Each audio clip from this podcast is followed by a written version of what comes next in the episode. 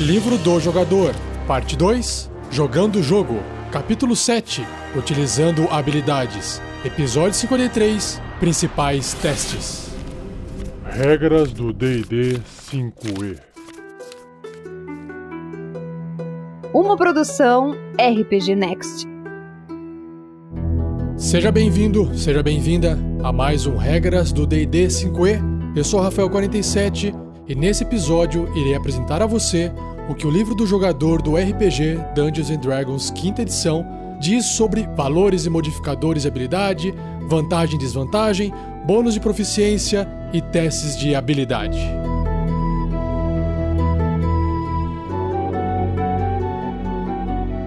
Seja você também um guerreiro ou uma guerreira do bem. Para saber mais, acesse padrim.com.br barra rpgnext ou picpay.me barra rpgnext.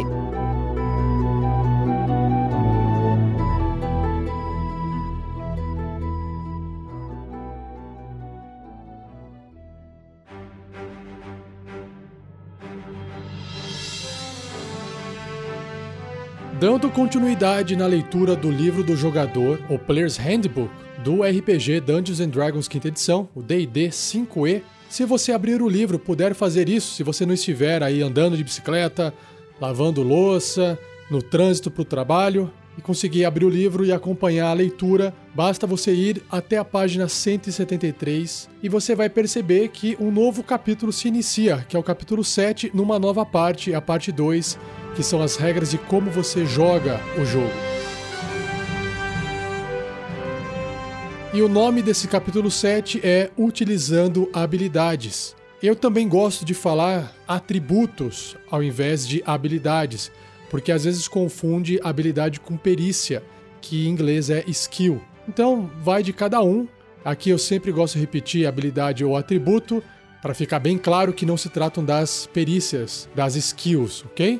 E o livro reforça aquelas seis habilidades que já citei várias vezes até essa parte do livro, que também são seis atributos, que não representam apenas as habilidades, os atributos de personagens, mas de qualquer criatura no mundo de DD. Então são elas: força, que mede o poder físico, destreza, que mede a agilidade, constituição, que mede a resistência, inteligência, que mede o raciocínio e a memória, sabedoria, que mede a percepção e a intuição, e carisma, onde mede a força da personalidade. E o livro continua: o personagem é musculoso e perspicaz, brilhante e encantador, ágil e resistente. Os valores de habilidade definem essas qualidades, né, os atributos, os pontos fortes e fracos de uma criatura. As três principais jogadas do jogo, que são testes de habilidade, testes de resistência e jogadas de ataque, depende desses seis valores de habilidade. A introdução do livro descreve a regra básica por trás dessas jogadas, que é rolar um dado de 20 faces, um D20, adicionar um modificador de habilidade derivado de um dos seis valores de habilidade e comparar o resultado com o número alvo.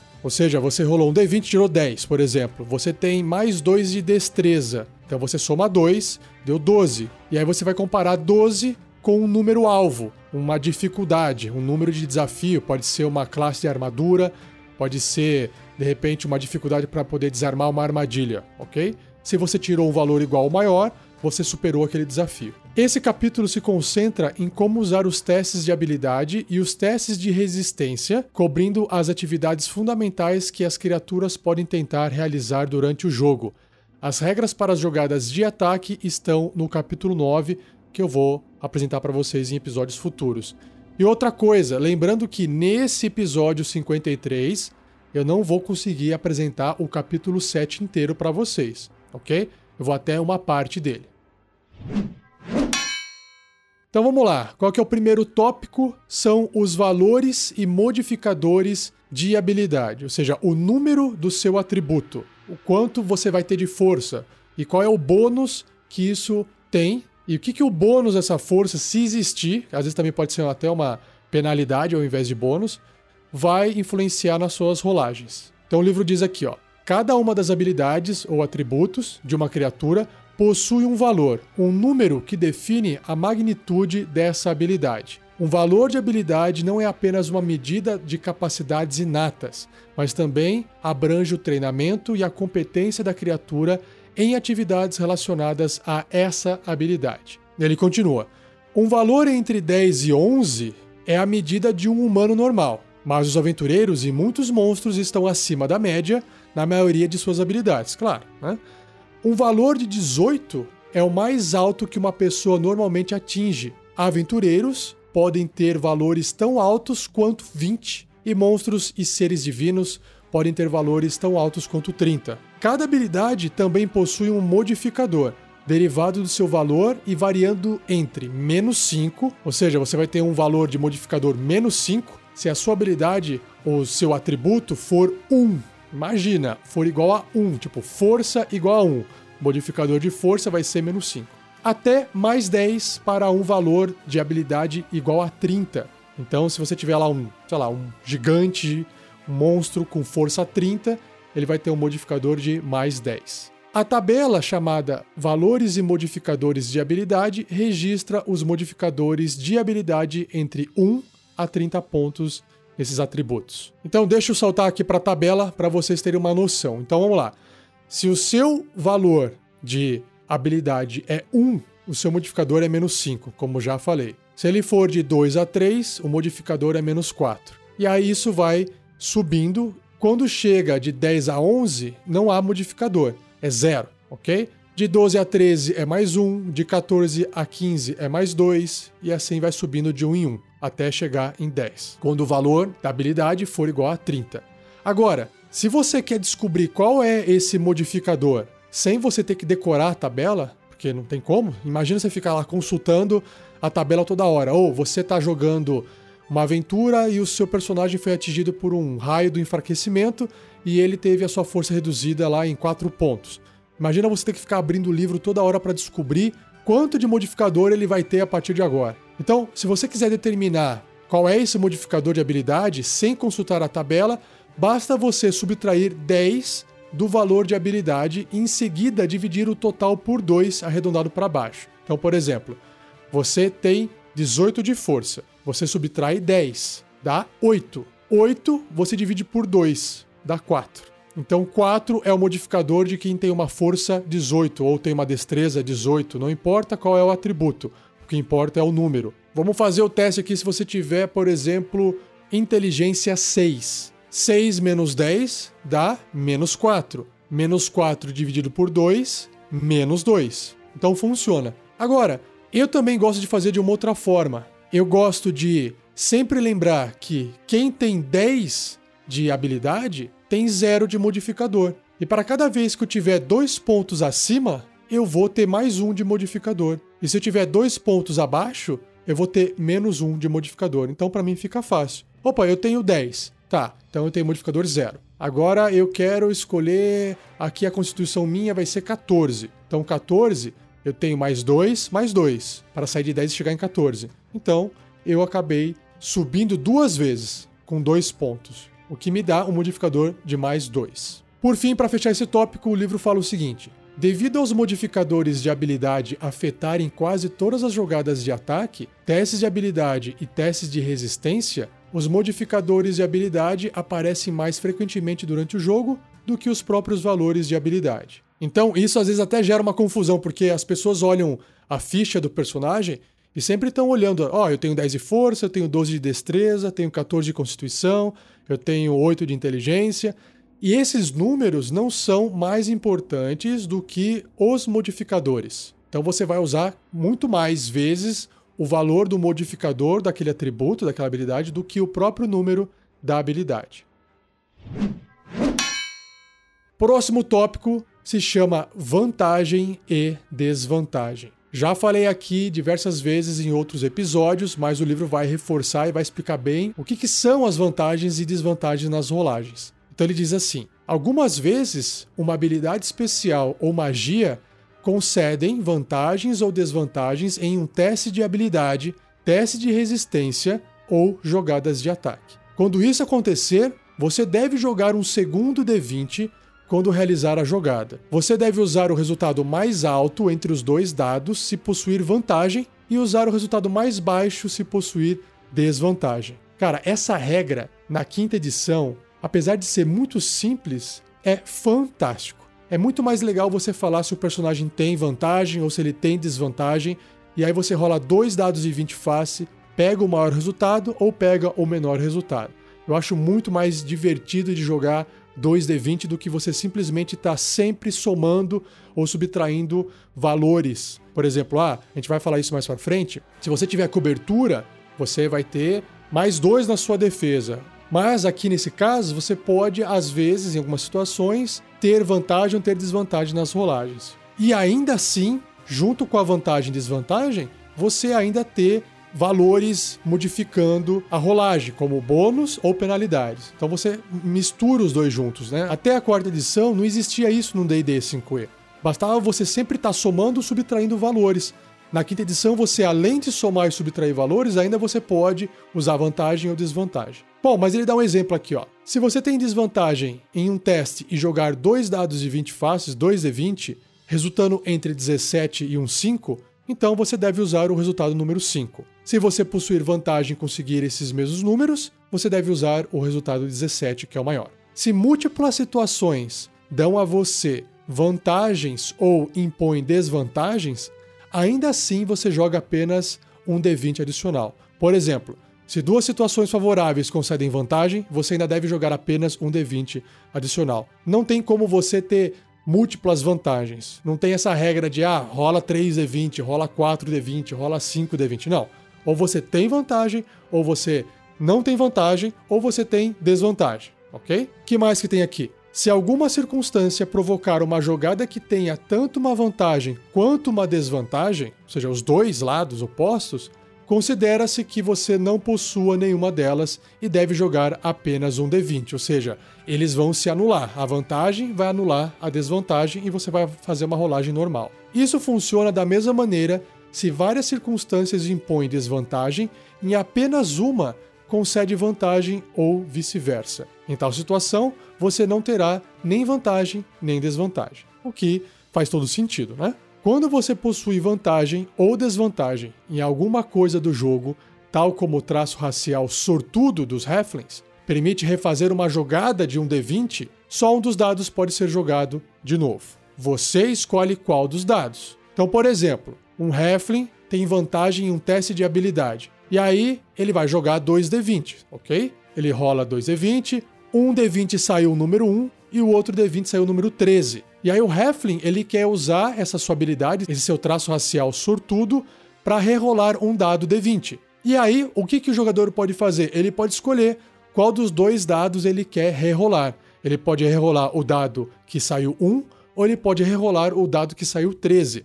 Como o 13 já é um valor interessante, talvez rerolar o dado que saiu 1 seja melhor, porque aquele 1 pode acabar virando um 20, por exemplo. Ou, mesmo que aquele resultado seja menor do que 13, você já garantiu o 13 por ser uma rolagem com vantagem. E o livro finaliza esse tópico dizendo o seguinte: você geralmente adquire vantagem ou desvantagem através do uso de habilidades especiais, ações ou magias. A inspiração, que é uma habilidade que a gente vai falar sobre ela no capítulo 4 mais para frente, também pode conceder uma vantagem ao seu personagem em testes relacionados com a personalidade do personagem, ideais ou vínculos. O mestre também pode decidir que algumas circunstâncias influenciam a jogada em um sentido ou no outro e assim conceder vantagem ou impor desvantagem na jogada. Resumindo, não existe uma regra precisa que determina em todas as situações quando se usa vantagem ou desvantagem, ok?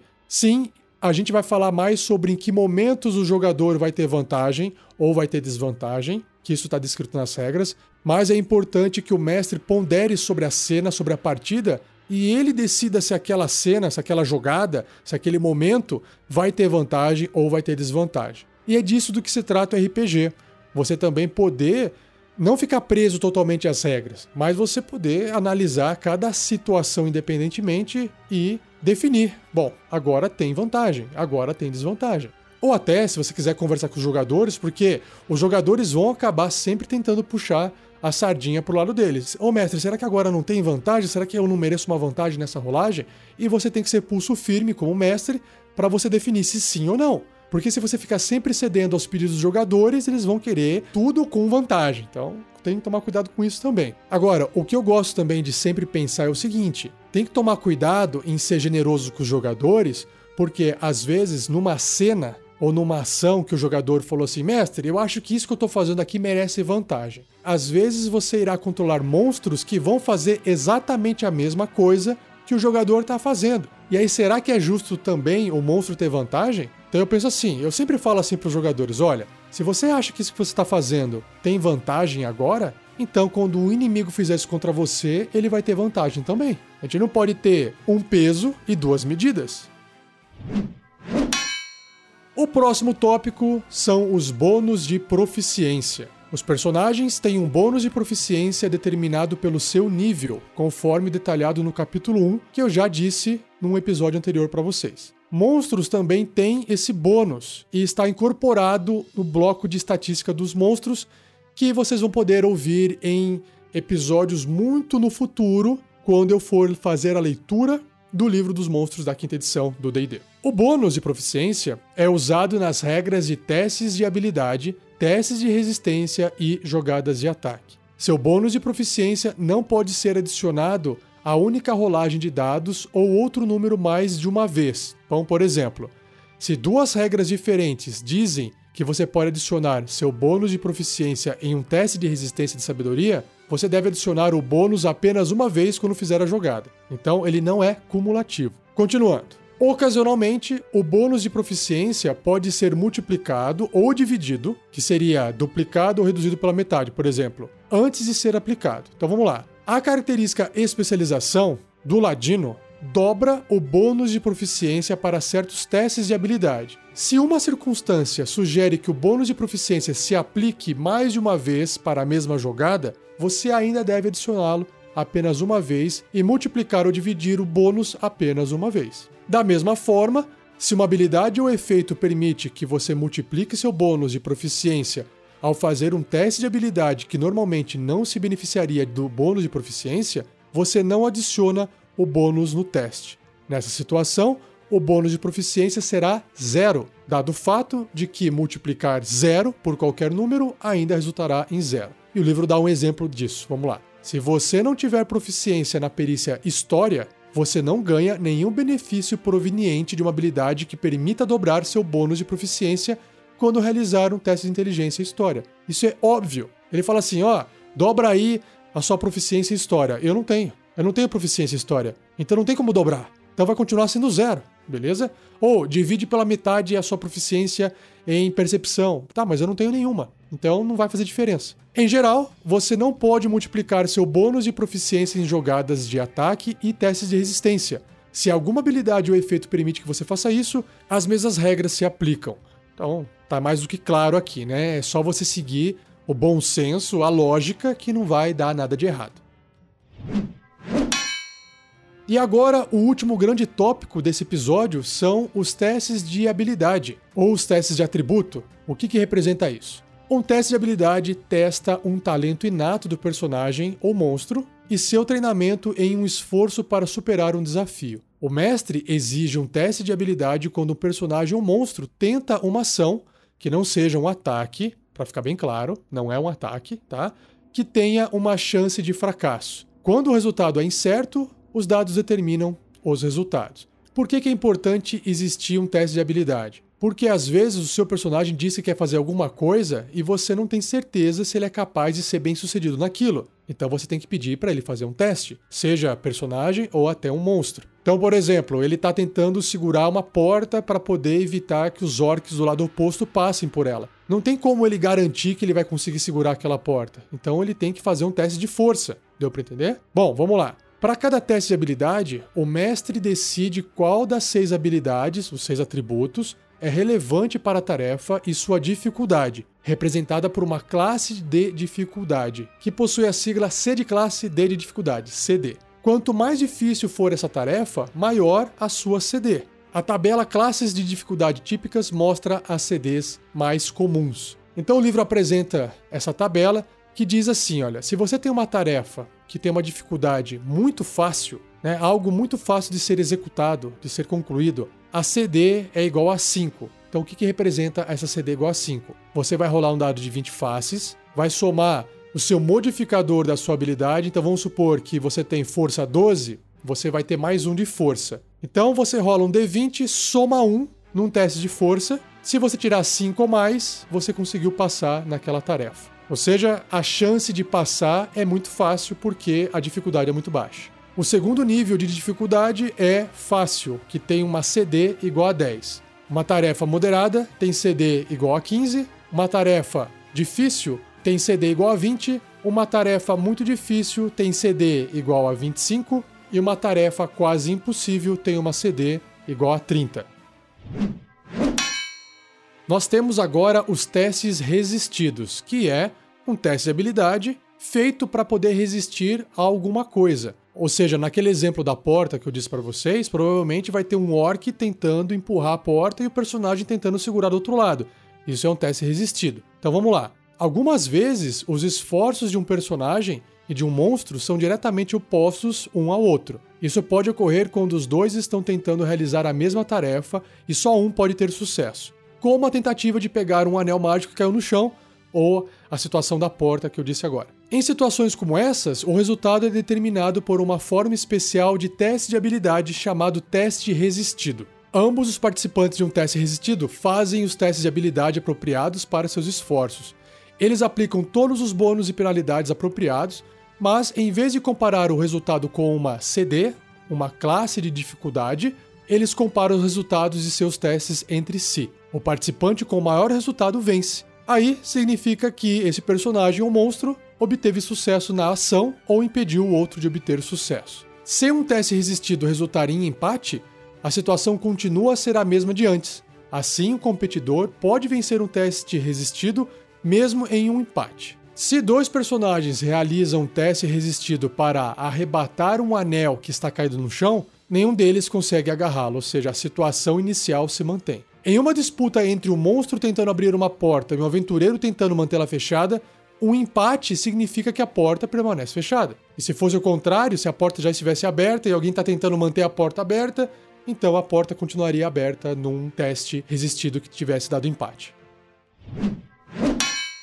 O próximo tópico apresenta os testes de perícias. Perícias que também é a tradução de skill, que também pode ser traduzido como habilidade. Cada habilidade abrange uma ampla gama de capacidades, incluindo as perícias que um personagem ou monstro pode ser proficiente. Uma perícia, uma skill, representa um aspecto específico de uma habilidade e a proficiência de um indivíduo em uma perícia demonstra um foco sobre esse aspecto. As proficiências em perícias iniciais de um personagem são determinadas na criação do personagem e as proficiências em perícia de um monstro estão no bloco de estatísticas do monstro. Por exemplo, um teste de destreza pode refletir a tentativa de um personagem em realizar uma manobra acrobática, apanhar um objeto ou permanecer escondido. Cada um desses aspectos da destreza tem uma perícia associada. Então, para o primeiro é acrobacia, para o segundo é a prestidigitação e para o terceiro é a furtividade. Assim, um personagem que tem proficiência na perícia furtividade é particularmente bom em testes de destreza relacionados a esgueirar-se e esconder-se. Aqui vale uma observação porque até a terceira edição, que tinha mais perícias do que tem hoje, você tinha uma quebra maior. Você tinha uma perícia para poder nadar, que era swim, e você tinha uma perícia para poder escalar, que era climb. Hoje, na quinta edição, isso também é uma herança da quarta edição, foi simplificado. Você tem uma perícia chamada atletismo. E atletismo vai envolver toda a sua capacidade física, seja para escalar, seja para nadar, seja para correr. Então, eles simplificaram esses testes para poder ficar mais fácil, para não ter tanto número para você poder ficar gerenciando na ficha do seu personagem. O que eu acho que foi uma boa decisão de design. Continuando. As perícias relacionadas a cada valor de habilidade são mostradas na lista a seguir, que eu já vou falar para vocês, e nenhuma perícia está relacionada com a Constituição. Não tem nenhum teste de perícia que utiliza do bônus de Constituição, ok? E no episódio 54, eu vou explicar com mais detalhe para vocês o que, que cada uma dessas perícias, vinculada a cada uma dessas habilidades, né? Força, destreza, inteligência, sabedoria, carisma, fazem, com detalhes, ok? Então agora eu só vou citar para vocês o resumo, o título de cada perícia e em qual habilidade ela se associa. Então, para força, você vai ter uma perícia atletismo. Atletismo usa, se beneficia do bônus de força durante as rolagens, durante os testes de perícia. Já a destreza irá influenciar acrobacia, furtividade e prestidigitação. Inteligência influencia as perícias de arcanismo, história, investigação, natureza e religião. Já a sabedoria vai influenciar as perícias adestrar animais, intuição, medicina, percepção e sobrevivência. E o carisma influencia a atuação, a enganação, intimidação e a persuasão. E o livro complementa: algumas vezes o mestre pode pedir um teste de habilidade usando uma perícia específica. Por exemplo, faz aí um teste de sabedoria percepção. Deu a perceber? O teste é de sabedoria e eu estou pedindo para você utilizar a perícia percepção. Em outras ocasiões, um jogador pode perguntar ao mestre se sua proficiência numa perícia, em particular, aplica-se a um determinado teste. Em ambos os casos, a proficiência em uma perícia significa que o indivíduo pode adicionar seu bônus de proficiência nos testes de habilidade que envolvam essa perícia. Sem proficiência na perícia, o indivíduo faz um teste de habilidade normal. Então, ele não é proficiente em percepção. Então, ele vai fazer um teste de sabedoria. Um outro exemplo: um personagem tenta subir um penhasco perigoso. O mestre pode pedir para ele um teste de força atletismo. Se o personagem for proficiente em atletismo, o bônus de proficiência do personagem é adicionado ao teste. Se o personagem não possui proficiência em atletismo, ele vai fazer um teste apenas de força normal. Agora, o livro apresenta uma variação de regra ou seja, se você quiser usar, você pode usar. Se você não quiser usar, não tem problema nenhum. Que é perícias com habilidades diferentes. Normalmente, a proficiência de uma perícia só se aplica a um tipo específico de teste de habilidade. Proficiência em atletismo, por exemplo, geralmente se aplica a testes de força. Ó, geralmente. Em algumas situações, no entanto, a sua proficiência pode razoavelmente se aplicar a um tipo diferente de teste. Nesses casos, o mestre pode pedir um teste usando uma combinação incomum de habilidade e perícia, ou o jogador pode perguntar ao seu mestre se pode aplicar uma proficiência para um teste diferente. E claro que o livro dá um exemplo aqui, ó. Se o jogador tiver que nadar de uma ilha para o continente, o mestre pode pedir um teste de constituição para ver se ele tem a energia necessária para realizar a tarefa ele pode pedir para fazer um teste de constituição para ver o quanto que ele vai aguentar, porque é muito longe esse nado. Então, nesse caso, se fizer sentido, o mestre pode permitir que o jogador aplique sua proficiência em atletismo e pedir um teste de constituição atletismo. Da mesma forma, quando um guerreiro anão usa uma exibição de força bruta para intimidar o inimigo, o mestre pode pedir um teste de força intimidação, apesar da intimidação ser normalmente associada com carisma. Então, assim, na maior parte das vezes, quando você está fazendo os testes de perícia, você vai usar aquele atributo, aquela habilidade associada àquela perícia. Então, no caso aqui da intimidação, você vai fazer um teste usando carisma. Mas se você está usando a sua força para intimidar, você pode trocar o carisma pela força. Isso é uma regra variante do sistema. E eu acho que se você quiser adotar essa variação, eu acho legal, mas tem que lembrar e avisar os jogadores o seguinte: jogadores, vocês querem usar essa variante?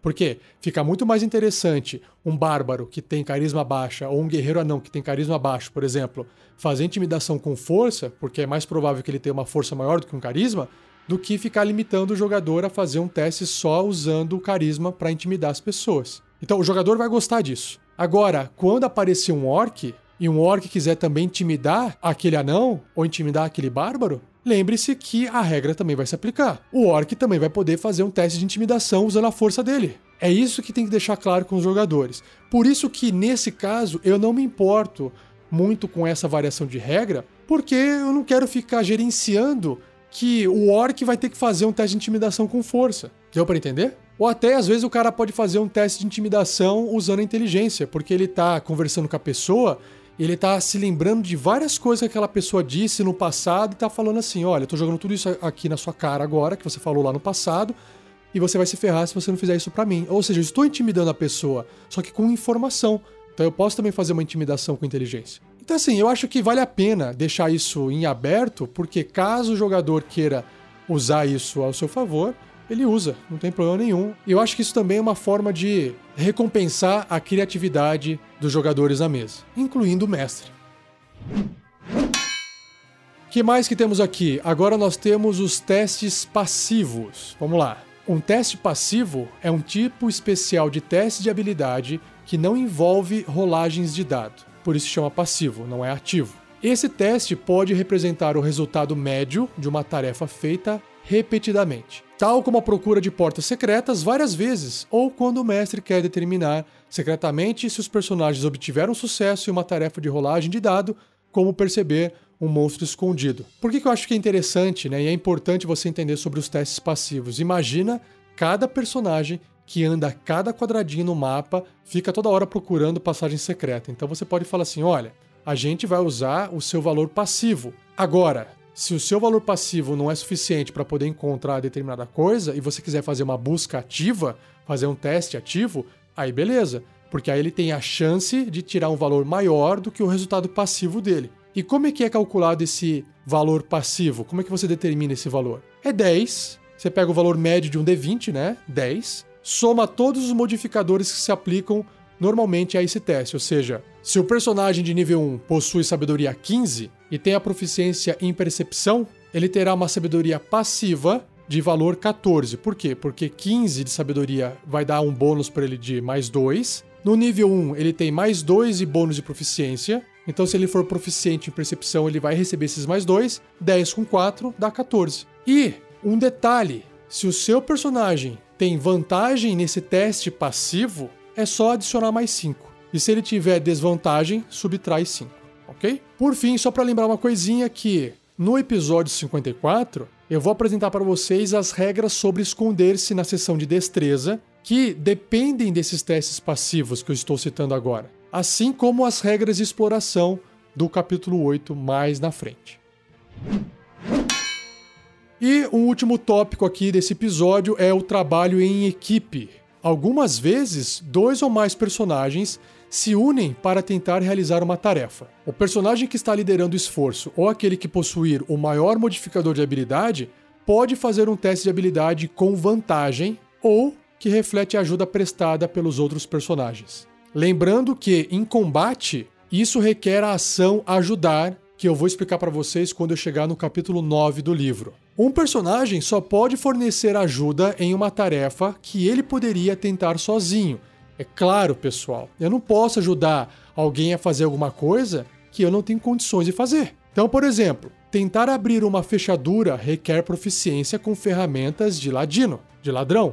Então, um personagem que não tem essa proficiência não sabe fazer isso, não pode ajudar outro personagem nessa tarefa. Além disso, um personagem pode ajudar apenas quando dois ou mais indivíduos trabalhando juntos seria realmente produtivo. Ou seja, uma tarefa aqui, enfiar uma linha numa agulha. Não adianta ter duas pessoas. Duas pessoas fazendo essa tarefa não vai tornar a tarefa mais fácil. Então usem o bom senso, tá bom? que mais que temos aqui? Os testes em grupo. Quando um número de indivíduos está tentando realizar algo como um grupo, o mestre pode pedir um teste de habilidade do grupo. Em tal situação, os personagens que são hábeis em uma determinada tarefa ajudam a descobrir aqueles que não são. Para fazer um teste de habilidade do grupo, todos no grupo realizam um teste de habilidade. Se pelo menos metade do grupo for bem sucedido, o grupo tem sucesso. Caso contrário, o grupo fracassa. Testes de grupo não são frequentes e são mais úteis quando todos os personagens obtêm sucesso ou fracassam como grupo. Por exemplo, quando os aventureiros estão navegando através de um pântano, o mestre pode pedir um teste de sabedoria sobrevivência do grupo para verificar se os personagens podem evitar areia movediça, buracos e outros perigos naturais do ambiente. Se pelo menos metade do grupo for bem sucedido, os personagens que obtiveram sucesso são capazes de orientar seus companheiros fora do perigo, Caso contrário, o grupo se depara com um desses perigos.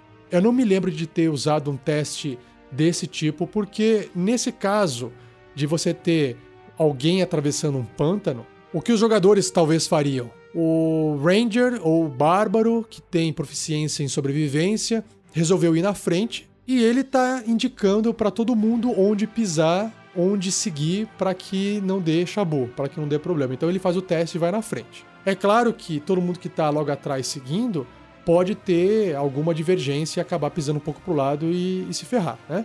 Mas também eu acho que depende de cada mesa, depende de cada grupo, depende de cada partida. E outra, quando você está fazendo isso, a velocidade de deslocamento dos personagens também é reduzida, porque eles estão andando com bastante atenção. Então você pode até, de certa forma, compensar um teste de um personagem apenas na velocidade de todo mundo. Falar, ah, vocês querem andar com bastante cuidado? Beleza, então ó, a pessoa que está na frente lá faz o teste, passou no teste, então tá todo mundo indo atrás igual filha indiana. E aí não vai acontecer nada desde que vocês andem bem devagarinho, prestando atenção. Essa é uma outra forma de vocês lidarem com esse tipo de regra.